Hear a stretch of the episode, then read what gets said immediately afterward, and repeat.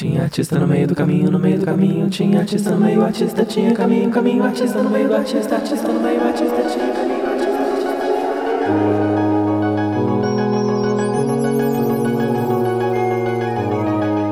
Olá, eu sou Yantó, sou cantor, compositor e performer, e esse é o podcast Tinha Artista no Meio do Caminho. Um podcast no qual eu converso com artistas de diferentes áreas sobre arte e processos de criação. No episódio de hoje, eu converso com a bailarina e coreógrafa Andrea Yonashiro. Esse episódio foi gravado no dia 20 de setembro de 2022.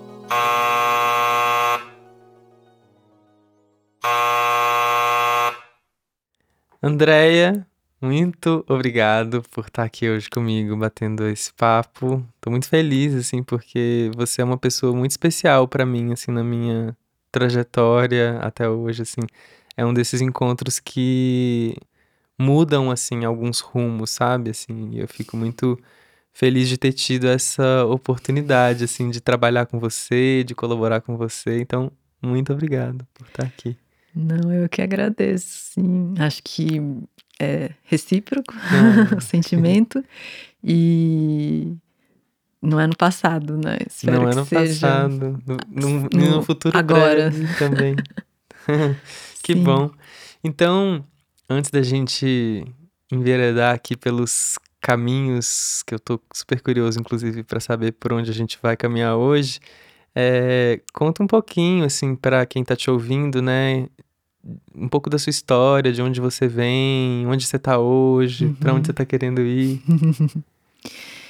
Eu nasci aqui em São Paulo, né? Cidade, capital, em 1982. E quando era criança, com dois anos, minha mãe me colocou nessas escolas de dança, né? Da, es- da Uhum. escola mesmo, assim. E foi a primeira vez que, que eu fui pro palco, porque Uau! tem essa história que a minha mãe conta, né? De que hum, quando. Era aquela coisa típica de academia, de escola, de criança, então no fim do ano tem uma apresentação para os pais. Eu tinha dois anos e ela disse que colocaram as crianças lá com uma guitarrinha de plástico, assim. E todas as crianças começaram a chorar muito. Óbvio. E aí ela disse que tinha prometido pra ela que ela nunca mais ia deixar eu fazer aquilo. Ou fazerem aquilo comigo, né? Mas aí diz que eu quis fazer no outro ano. Então, desde então, eu sempre. Então, desde os dois anos de idade. É, uma tá- vez por ano eu tava no palco, às vezes chorando. Mas, assim, resumidamente, eu tive essa experiência tanto com a dança, né? Mas era essa coisa de academia, de escola, de balé, nesse- nessa chave. Mas quando eu era adolescente, eu comecei também a dançar na escola da Ruth Rachou com ela. Então foi quando eu, né, é um mundo que se abre tanto de ter aprendido e ter ficado perto de uma técnica de dança norte-americana que vem do trabalho da coreógrafa Martha Graham. E ela foi uma das pioneiras a trazer isso pro Brasil, né? Isso, foi a escola dela na década de 70 que inicia assim, né, e que vira um, um lugar de encontro de muitos artistas que estavam querendo encontrar outra coisa, porque querendo ou não até então o que existia de uma dança como arte era o balé e a escola de bailados, né, aqui como uma referência para você Sim. ter esse tipo de contato com a, com a dança. Então, tive essa grande sorte, na verdade, de muito cedo ter participado e ter dançado coreografias da Ruth mesmo. Isso me marcou muito, não só da Ruth, a Juliana, que é sobrinha dela, também coreografava. E conviver na escola, né? O filho dela, o Raul, que até hoje é um coreógrafo bailarino Uhum. que tá por aí. E me lembro muito, né, quando adolescente eh, ia assistir ensaio aberto dele, Helena Bastos, assim, então foi uma formação mesmo, né? Algo que diz muito mais do que só falar "Ah, aprendi uma técnica de Sim, dança. sim. Mas também, em paralelo a isso, eu patinava no gelo Uhum. desde os sete anos de idade. E aí tinha esse grande gosto, assim, né? Pela, pelo vento e pela velocidade. E pelo salto e pelo giro, uma coisa que dá uma espécie de relação, né? Sem atrito nenhum, que também considero algo que me constitui até hoje, apesar de eu não estar, né? Não sigo patinando no gelo. E fora isso também eu tive pais maravilhosos, né? Então eles conseguiram é, dar uma vazão, né? Para uma vida de uma criança de, com 7, 9, 12, 14, 15 anos. Também tive a sorte de iniciar, tive um... Comecei no Centro Cultural Vergueiro, fazendo os cursos, né? Fiz outros cursos. Eu, eu trabalhava nessa coisa das artes visuais também. Sim. Bastante. Tinha muitos amigos e tinha essa produção. Só que aí chegou aquele momento da universidade e eu fui para Unicamp. Sim. Então lá abriu-se um outro mundo. Foi fazer dança, né, na Unicamp? Fui fazer dança. E tem uma história que eu sei, porque a gente se conhece, que é bem interessante também, porque na verdade você também chegou a fazer, prestar artes visuais, não teve isso? Teve. eu entrei em artes visuais aqui na USP e em dança na Unicamp. Daí eu não sabia que fazer. Mas aí eu quis sair de casa, quis sair da cidade também e morar fora. Então eu acabei indo para lá, achando que eu ia conseguir, né, conciliar as coisas, o que resultou numa espécie de não sei se não é, é não, não deu. Tive problemas de saúde. Depois de um ano vindo e indo São Paulo, Campinas, daí não deu. Mas hoje, quando eu penso, né, quando eu trabalho a dimensão do que a gente chama de espetáculo, é o lugar para mim que eu penso muito em termos de uma instalação e mesmo tudo que eu pude aprender assim de conviver um pouco com a lógica das artes visuais, mesmo que seja, né, passar pela coisa do suporte do papel ou outros tipos de suporte, mas é, o tipo de pensamento, né, que se faz assim em relação ao espaço, eu sinto que veio muito desses artistas que eu pude conviver, que abriram muito assim meus olhos, meu coração para essa outra sensibilidade, né? Das artes visuais. Das artes visuais, da tradição, né, de uma história das artes visuais, né? Mas aí foi isso. Daí na Unicamp tive muitos professores muito importantes para mim, né? Alguns que me ajudaram a seguir um pouco nessa investigação das danças, por exemplo, das norte-americanas, como a Holly, essas questões. Aliás, se a Holly técnicas. por acaso estiver ouvindo esse episódio, espero que, que um dia ouça. Deixo aqui um, um, um beijo, um abraço, assim, de muito carinho, muito amor, porque foi uma pessoa muito importante para mim também na dança. assim, Sim, para mim Eu tive também. esse- essa honra de dançar também com ela e foi também, assim, muito definitivo. Sim. E daí não teria como, né? Eu tenho que falar da Joana Lopes, Sim. que eu conheci como minha professora, e que aí abriu também esse outro mundo que vem dessa influência tanto, né? Da,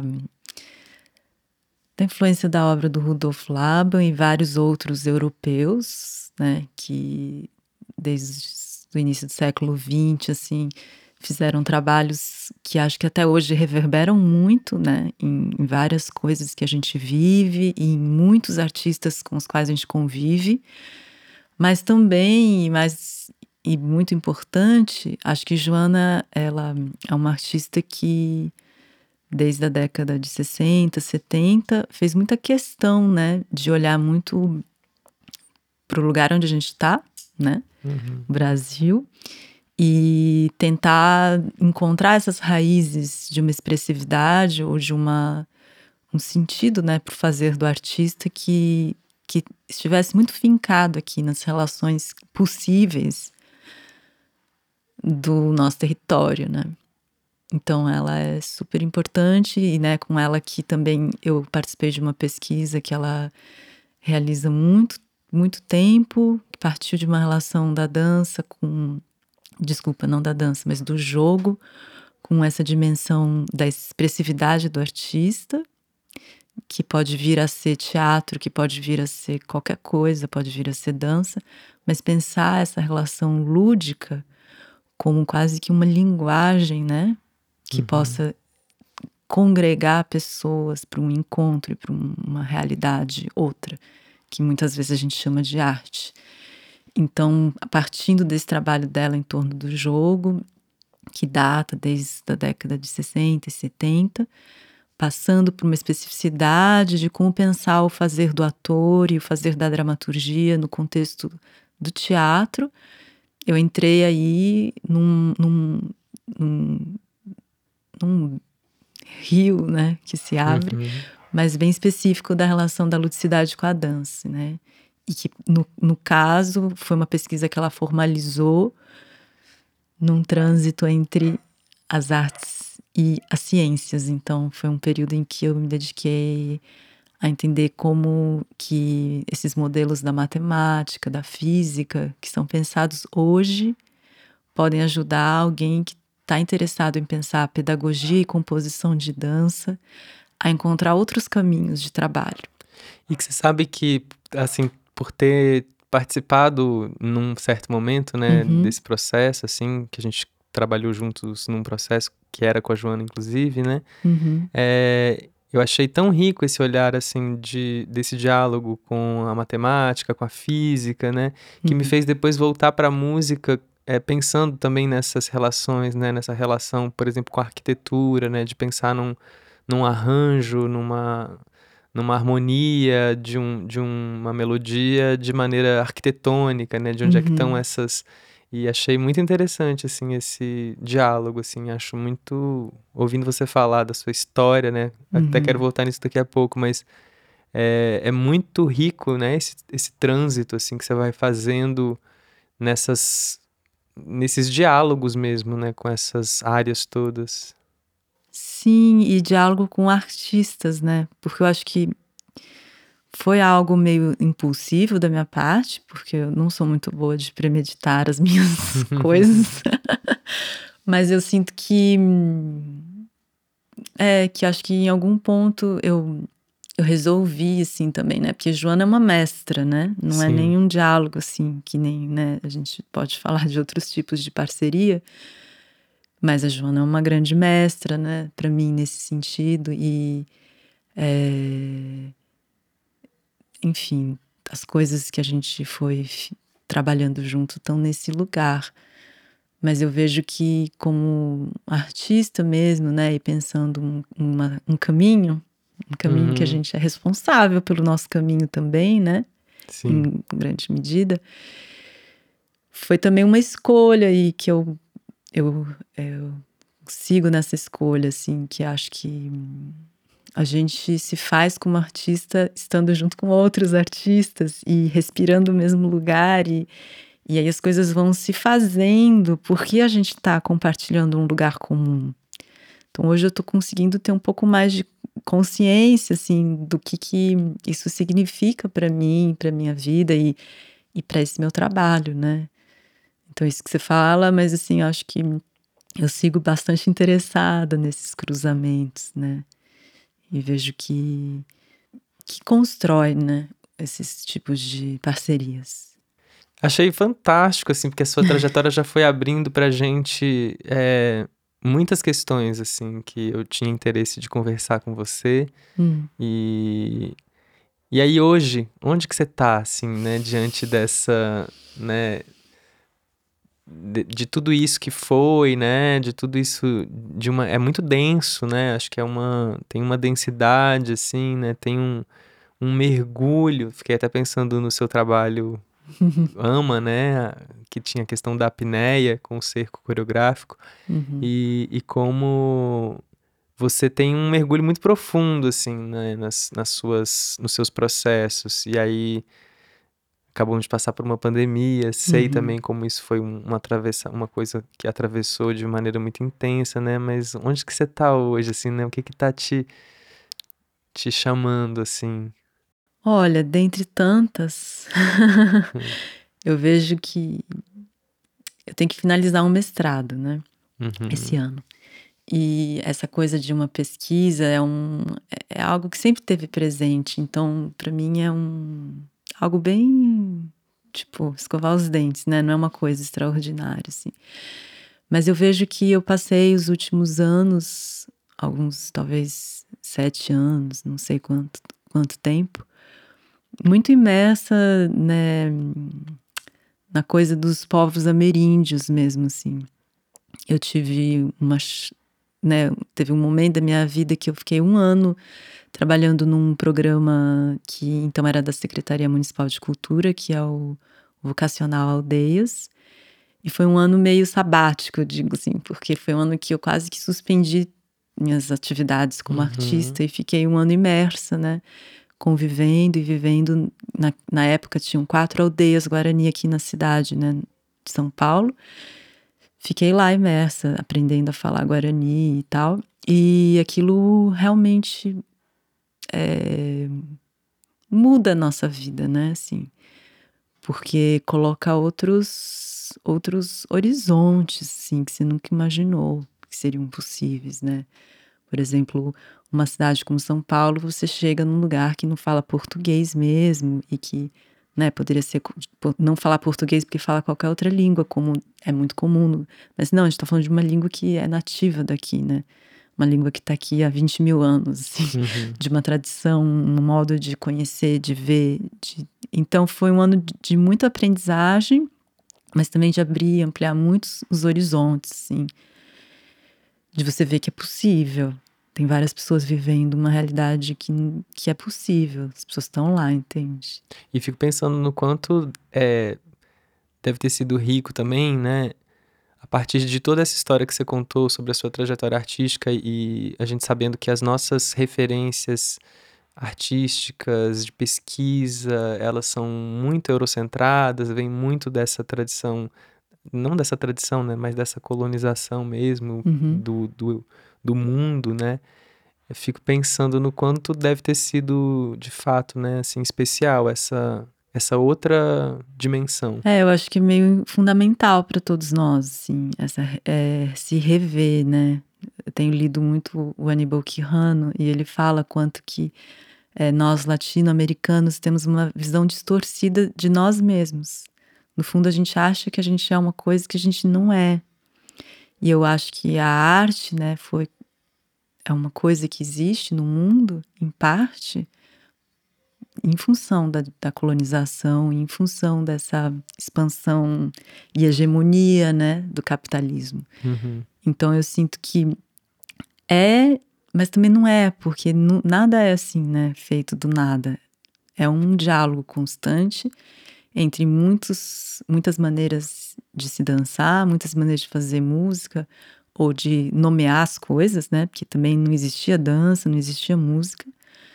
Mas eu acho que assim, o trabalho da Joana já era isso, fundamentalmente. Ela ter ido parar na matemática e na física. Ela é, tem a ver com, com buscar um meio para dar vazão para uma outra perspectiva de fazer, mas eu sinto que que é isso. Eu a primeira vez que eu estive numa aldeia guarani foi quando eu estava na graduação, na verdade. E eu fui para lá e fui descobrir fotos assim dos meus tataravós que vieram para cá, né, que eram de Okinawa.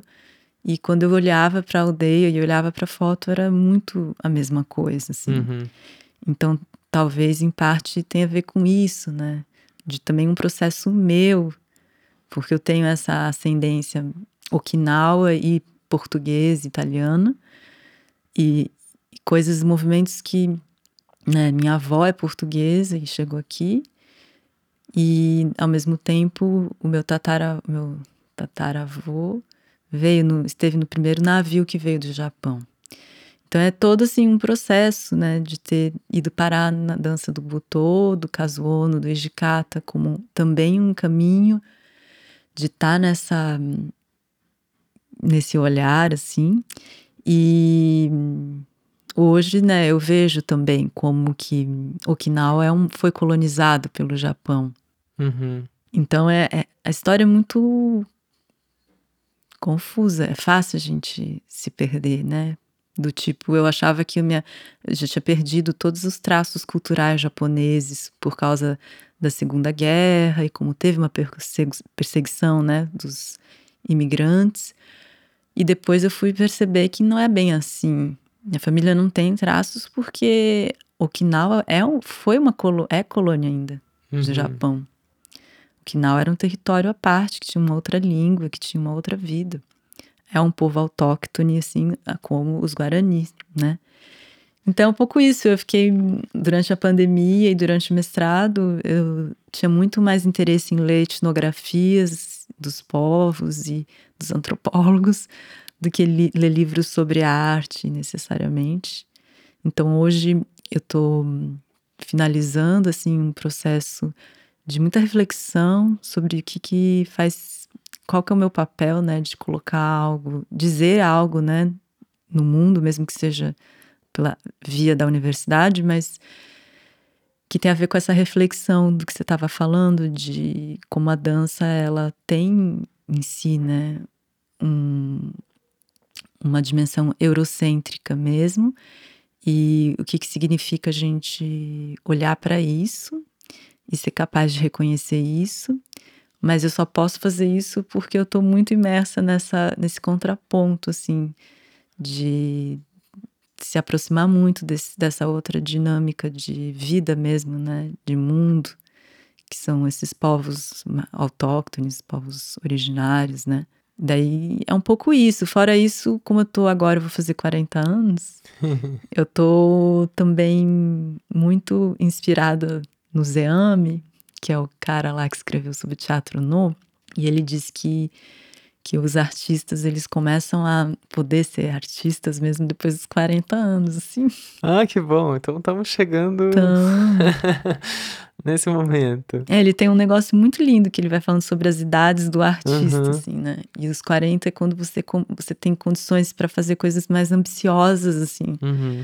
de É, ele tem aquele exemplo clássico, sabe? De apontar o dedo pra lua, o ator aponta o dedo pra lua. Não sei se é dele ou do Yoshi Oida, mas tem a ver com a mesma Acho que é ideia. do Yoshi Oida. Acho. Porque aí é essa coisa, né? de- do ator ser capaz de apontar o dedo e o público vê a lua e não vê o dedo dele. Então, pro Zeame é só depois dos 40 que você começa a fazer esse tipo de coisa como artista, sabe? Que maravilhoso.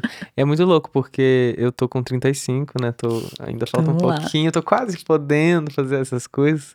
Mas eu venho sentindo, assim, uma coisa interessante do tempo também, né? De como o tempo vai dando uma, uma dimensão bem particular, né? Assim, da nossa relação com, com as experiências que a gente já teve e com o que a gente está se propondo a viver hoje, né? Tem uma tem uma outra qualidade que começa a aparecer, assim, que é, É. que é muito interessante.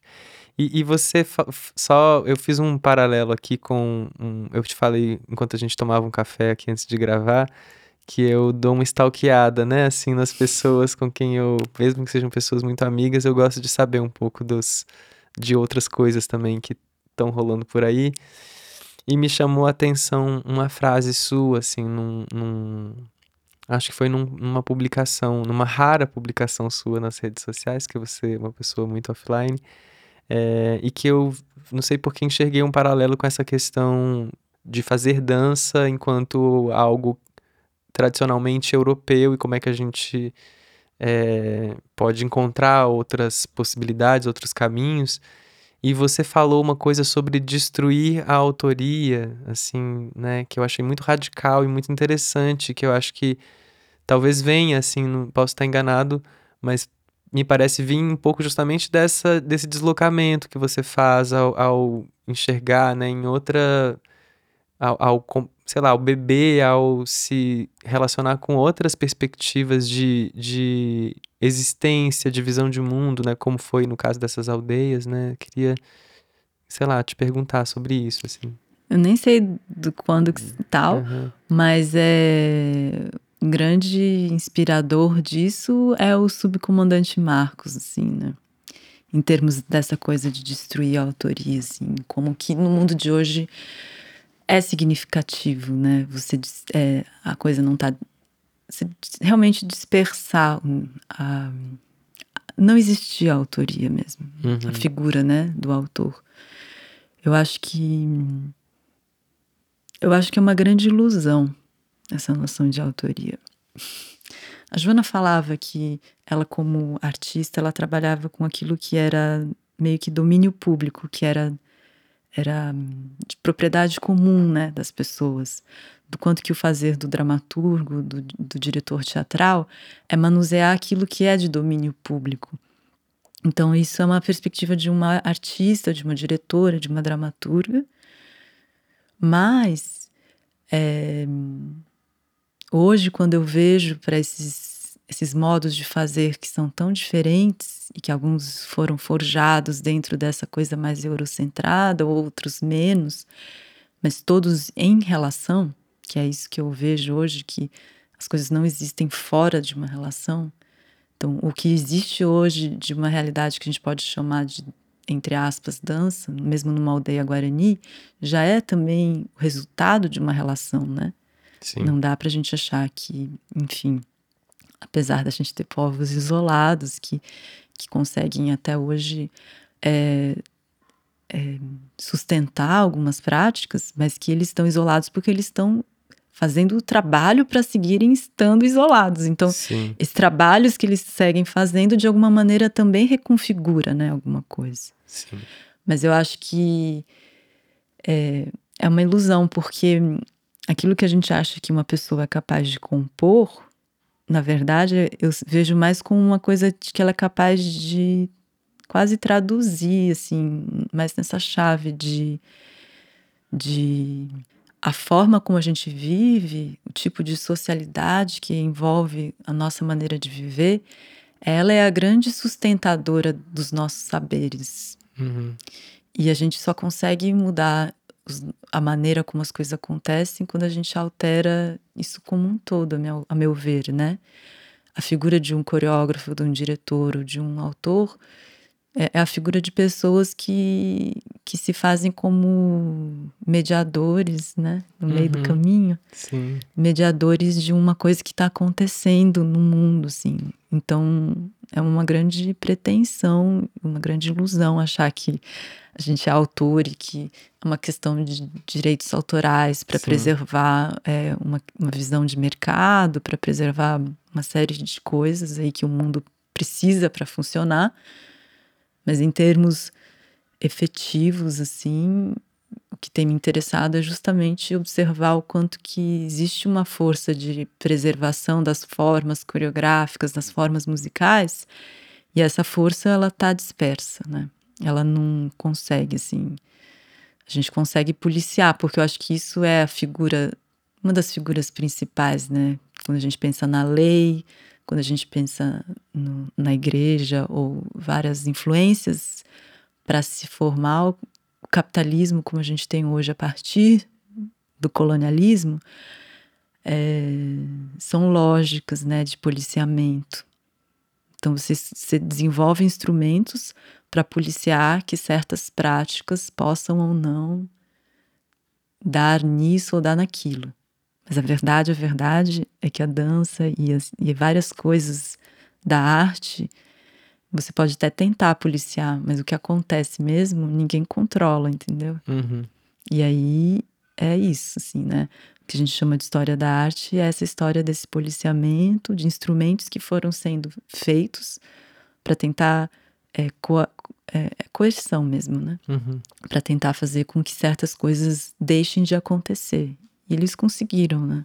Que vários poderes que a música, que a dança, que a dramatização tem e sempre teve, é, são coisas que não acontecem num palco, por exemplo. Quando a gente pensa em qualquer outro lugar, como uma aldeia, uma casa de reza numa aldeia, ou um uma festa né, numa aldeia, ou um terreiro, ou às vezes um show, né? De um, Uhum. num estádio. São lugares onde é muito mais difícil. Sim. E eu fiquei, assim, até com essa coisa do, do show que você colocou, até abrindo um, um, um novo caminho aqui, né? Eu fico pensando nesse nesse aspecto coletivo da coisa, né? Porque sem o coletivo isso não, não parece que não se sustenta, né? Então, quando você fala do show, do estádio, né? Por mais que você tenha ali esse ser central que detém os direitos autorais sobre aquelas músicas, que construiu essa marca, que existe ali enquanto um ser, quase um grande, é, é, né, uma entidade, na verdade só existe porque existe essa, esse coletivo, essa massa que faz essa, que constrói, né, e que parece que canaliza talvez nessa figura, né. E essa, esse poder da massa é muito impressionante, né? Assim, eu tive uma experiência de num show acompanhando uma irmã minha.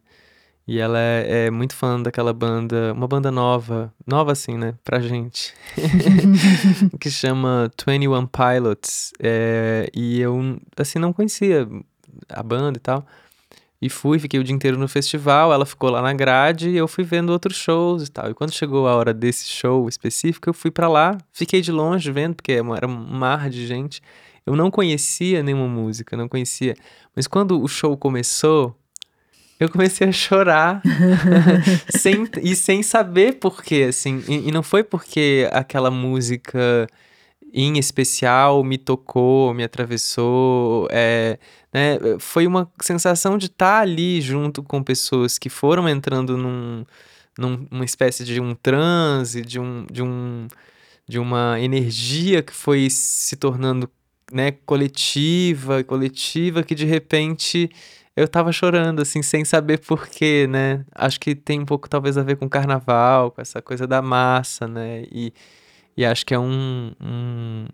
É interessante, assim, né? Esse contraponto também, né? Da, da, da dessa... Quando tem uma figura... Tem aquela coisa organizada no palco, né? É, parece que ali rompe, né, talvez, essa fronteira, né, quando acontece uhum. essa conexão, assim. E fiquei pensando até numa fala sua de da música como transporte, né, do, do som como um, essa possibilidade de transportar, né, uhum. o corpo, de transportar a gente para outros estados, outros lugares, outros tempos, né. Sim. É, foi uma coisa que veio dessa. Tem uns antropólogos, né? Etnomusicólogos, eu acho que é o nome oficial, que eu andei ouvindo e que eu fiquei muito interessada, assim. Primeiro que eles estudam e eles foram chegando em algumas ideias para alguns desses povos com os quais eles estão dialogando, esses povos daqui mesmo, ameríndios e tal, de que hum, o tipo de vibração sonora já é a presentificação de várias entidades, assim. Então, muitos dos processos de iniciação xamânicos, quando eles são descritos, é um pouco quase isso de fazer a sua garganta ser capaz de fazer algum tipo de vibração, ou fazer o, o, o interior do seu corpo é, ser capaz de receber várias entidades, várias coisas. Mas me chamou a atenção isso de, de da coisa estar tá colocada nos termos de uma uma vibração particular, sabe? Ela em si já é a presentificação de outra coisa. Mas isso é uma coisa mais radical, assim, que eu acho que é bonito lá porque você vê que é uma sabedoria de se fazer isso e que é passada de geração a geração, que depende disso também. Mas também, como eu falei para você outro dia, eu acho que são coisas que às vezes a gente ficou apaixonado por alguém, por acaso estava ouvindo uma música e daí pronto, já é o suficiente. Pode passar 20 anos, 30 anos. Se você ouvir aquela música, você vai sentir aquela pessoa, você vai lembrar de momentos íntimos com aquela pessoa. Você vai quase que é isso, ser transportado para uma outra temporalidade e, e fazer. É, tornar presente pessoas que não estão aqui, né? Uhum. Então, é, Acho que são essas coisas também bem triviais do nosso dia a dia que a gente não dá valor para elas, mas elas estão aí acontecendo, entendeu? E você acha que a dança também faz esse transporte de alguma maneira? Com certeza. Acho que espero conseguir escrever no meu mestrado. Tem aí uma relação muito forte entre a dança e a morte, que é uma coisa hum, estava relendo né, uns textos, acho que se não me engano, sobre o Ejikata, que é esse bailarino artista japonês, que é um dos fundadores do que as pessoas chamam de Butô hoje. Ele tem um texto que inicia falando como ele considerava que a irmã dele era a mestra de dança dele. Só que era uma irmã que já tinha morrido, né? Que já estava uhum. morta. Então, eu estou estudando alguns ritos fúnebres, algumas estruturas das festas, assim, de ritos fúnebres, e muitos deles, quase todos eles, incluem a dança, o que a gente pode reconhecer como dança. Então, eu acho que na, na matriz, assim, de alguns gestos muito fundamentais para tentar é, controlar o que, que pode uma dança, né? Que todo mundo fala do que, que pode um corpo. Então, uhum. o que, que pode uma dança? Um desses gestos é tentar fazer com que você não tenha a dança como um recurso para estabelecer essas relações, seja com os mortos, com vivos que não estão naquele lugar. E isso é uma sabedoria, isso é um conhecimento, né? Que no nosso caso a gente traduziu isso como ficção, né? Uhum. É como se a gente tivesse que dizer que aquilo que está acontecendo em cima de um palco é pura imaginação. É uma história que não existe. E isso não existe. Para esses povos, a ficção não existe nos termos que a gente conhece. É impossível você fazer uma coisa que não tem, que não seja a realidade em si, entendeu? Uhum. Só que quando você vai ser formado como ator ou como dançarino, você é levado a crer que aquilo que está fazendo não é a realidade, entendeu? Que aquilo cria uma situação imaginária que está desatrelada da realidade.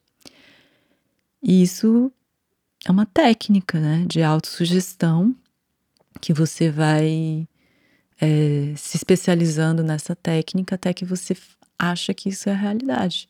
Só que você vai fazendo isso sem perceber que você está fazendo isso, entende? É meio perverso, assim.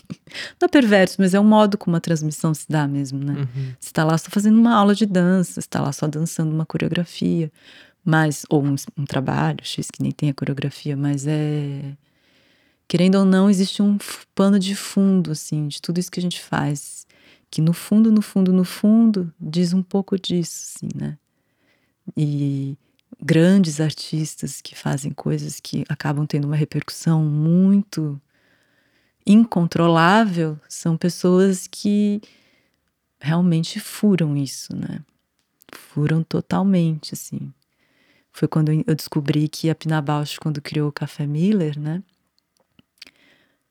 Que a Pina Bausch, que é essa coreógrafa alemã, um dos trabalhos assim, que são mais importantes desse início de uma outra reconfiguração da, do fazer teatral, ela criou e a pessoa que fazia o papel de um homem, né, porque o trabalho é uma mulher que dança num cenário cheio de cadeiras e enquanto isso tem um homem que enquanto ela vai dançando parece que ela tá meio de olho fechado e um homem que vai tirando as cadeiras da frente assim. uhum. e aí eu descobri descobri li na internet que de repente aquela pessoa, aquele homem, era o companheiro dela, como o marido dela, né? Assim, na época.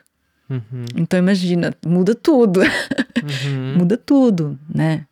Não é qualquer pessoa. É aquele cara que tá lá enquanto está dançando. Você não tem como, sabe? Falar isso aqui não é a realidade. São as relações que estão sendo transformadas. E é isso que essa, esse apagamento que a gente acha que é possível ser feito porque você está num palco, porque. Mas não, é do tipo isso. Nesses, é, para esses, em muitos desses contextos de festa, desses povos ameríndios, a ordem na fila da dança, entre aspas, é a mãe, o pai, o filho, porque são essas relações que estão em jogo. É, quando você dança, o que muda é a sua relação com a sua mãe, com o seu pai. Isso vai ter uma repercussão com aquela comunidade que está lá, então quem que está lá, qual que é o mais próximo, qual... E são essas tecnologias da dança e da música que mudam diretamente aquilo que você é capaz de viver com aquelas pessoas. Só que a gente vive hoje uma outra tecnologia, que é o palco, que a princípio o público é um bando de anônimo, que você nunca mais vai ver na vida. Então a sua vida não tem nada a ver com a vida deles e vice-versa, entendeu? Eles estão lá para ter um momento de suspensão de tudo e agora eu posso viver uma outra coisa e depois eu volto para minha vida. Mas não é bem assim. Isso é uma ilusão. e aí isso me leva para uma última questão que eu queria é... A gente já passou oito horas aqui, né? Não, não passou. Saiu, tá é, não, estamos na média, tá muito, tá muito bom. Tá muito, é que é muito bom falar com você, então vou indo aqui. e eu acho que assim, é, eu falei, né, no começo que você é uma pessoa que foi muito importante para mim, assim, nesse encontro. E sempre é muito inspirador para mim conversar com você, porque eu percebo em você uma coisa que eu vou chamar aqui de uma radicalidade, assim, com a experiência é, não só artística, mas acho que de, de vida mesmo, assim. E isso me instiga bastante, assim. É, E eu fico pensando, porque eu te conheço na sala de ensaio também, né? E eu sei que você tem isso na prática. E eu também sou muito apaixonado pela sala de ensaio, pela prática, fico querendo saber, assim, pra você, assim, essa radicalidade na prática, na sala de ensaio, né? Assim, onde você acha que a gente pode chegar com isso, né? Assim, onde você quer chegar com isso, assim, o que que, que, que qual é o, o, o bônus, né? Disso, assim, qual é o, o- essa construção do dia a dia, das várias horas, né? Eu lembro da gente ficar girando horas e horas e horas e horas e horas e aquilo vai criando, né? Talvez voltando um pouco nessa questão, né? Do que abre e do que fecha, né? De como é que a gente constrói essa passagem. Eu acho que hum, é muito difícil essa sua pergunta, porque, como eu falei antes, né? O modo de vida que a gente tem hoje é muito cruel isso. Porque hum, se eu fosse responder na lata, assim, eu falar que eu acho que nesse cotidiano do ensaio, dessa coisa radical e tal, é quando você constrói as relações com as pessoas com as quais você tá, mas tem que ter condição, assim, de estar junto, de saber que naquele dia a pessoa tá assim, o que aconteceu assado, de poder se solidarizar com alguma coisa, de poder estar lá para ajudar com alguma coisa, de poder fazer também você a mesma coisa, né? De ter uma noite ótima, uma noite péssima, você chega na manhã do dia seguinte e, aquele lugar seria um lugar onde aquilo é uma continuidade daquilo. Não que você chega lá e, ah, não, agora tudo ficou para trás e eu tô num outro ponto, né? Tô fazendo outra coisa que não tem nada a ver. Então é, é difícil em São Paulo, porque só até você chegar no lugar que você vai ensaiar, às vezes, tipo, o ônibus quebrou e aí você ficou três horas e aí você tá puto. Aí quando você chega lá, você tá puto, entendeu? Você tá puto por causa do ônibus. Então é isso, sim, você tem que estar disposto a. Não é que tá disposto, eu acho que é muito complicado porque a gente vai sendo mediado por relações que são ditas profissionais, ou seja, regularizadas pela grana, tá sendo pago para fazer um negócio, então tem que ser profissional, papapá. Mas no fundo, no fundo, isso acaba impedindo, em alguma medida, que a gente seja também muito sinceros um com os outros.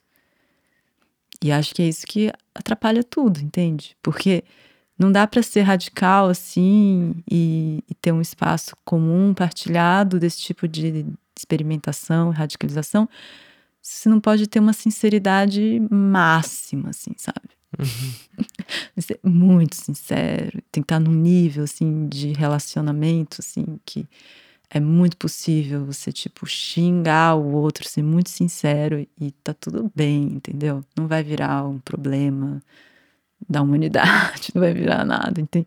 Então é muito, muito desafiador pensar isso, porque eu acho que é, em grande medida essa essa coisa diária e radical é que permite você criar essas outras camadas de relação com tudo, mesmo você sozinho com uma coisa ali, né?